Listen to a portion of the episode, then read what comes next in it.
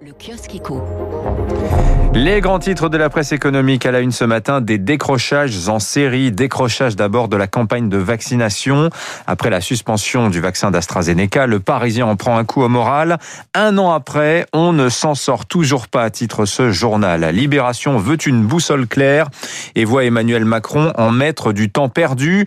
Le chef de l'État, ironiquement rebaptisé le variant élyséen, lui qui avait renvoyé dans leur boîte hein, les enfermistes du corps médical, eh bien, il est sur le point de céder à l'idée de reconfiner une partie du pays. Mais gare au décrochage, surtout de la partie la plus précaire du pays.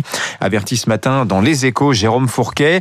Le politologue estime que ce décrochage s'est accru depuis un an, malgré notre modèle de protection sociale généreux. Analyse intéressante, selon Jérôme Fourquet, le grand public a constaté avec le quoi qu'il en coûte que l'on pouvait s'affranchir des dogmes économiques, hein, la maîtrise des déficits ou encore la réduction de l'appareil de l'État. Eh bien, cela donne le sentiment aux gens que quand le politique veut, il peut, ce qui brouille la compréhension des mécanismes de la macroéconomie. Le politique d'ailleurs, que veut-il pour AstraZeneca? La suspension du vaccin navre l'opinion et l'Europe bascula dans l'irrationnel, selon ce journal, qui reproche au gouvernement son excès d'interprétation du principe de précaution. Dans le Figaro, le professeur de philosophie Pierre-Henri Tavoyot clarifie le problème. Le doute sur les effets secondaires oblige les gouvernants à quitter le terrain des données scientifiques pour entrer sur celui de la psychologie des foules. Selon ce philosophe, la politique n'arrive plus à distinguer entre le danger et le risque. Alors il y a quand même des choses à dire hein, sur AstraZeneca qui semble ne plus trop s'intéresser à son vaccin.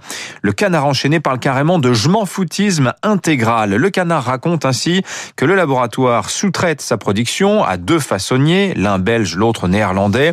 Un troisième, un italien, gère lui le flaconnage. Mais quand Thierry Breton, euh, commissaire européen tout de même, hein, leur rend visite en s'annonçant, eh bien personne d'AstraZeneca pour l'accueillir. Le laboratoire dont le patron, le français Pascal Soriot, gère le le groupe depuis son lieu de confinement en Australie a sans doute compris qu'il ne gagnerait pas d'argent sur le Covid, marché sur lequel la concurrence est de plus en plus vive.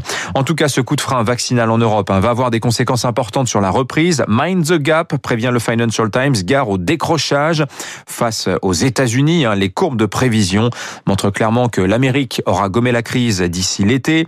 La France, euh, l'Europe, elle, pas avant mi-2022.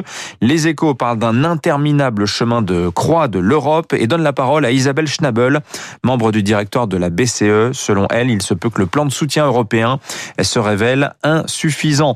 Un dernier décrochage, plutôt un désarrimage, hein, c'est celui du Royaume-Uni. Euh, Boris Johnson a présenté hier les nouvelles priorités britanniques en matière de politique étrangère et de défense. Bojo est en train de faire pivoter son pays vers l'Asie, en passe de devenir le nouveau centre géopolitique du monde. Global Britain, désigné, euh, désigne comme son principal l'ennemi, hein, la Russie, qualifiée de menace active, quand la Chine, elle, fait l'objet d'un traitement plus nuancé, à la fois partenaire, mais aussi défi systémique, plutôt qu'ennemi juré. 6h39, le journal de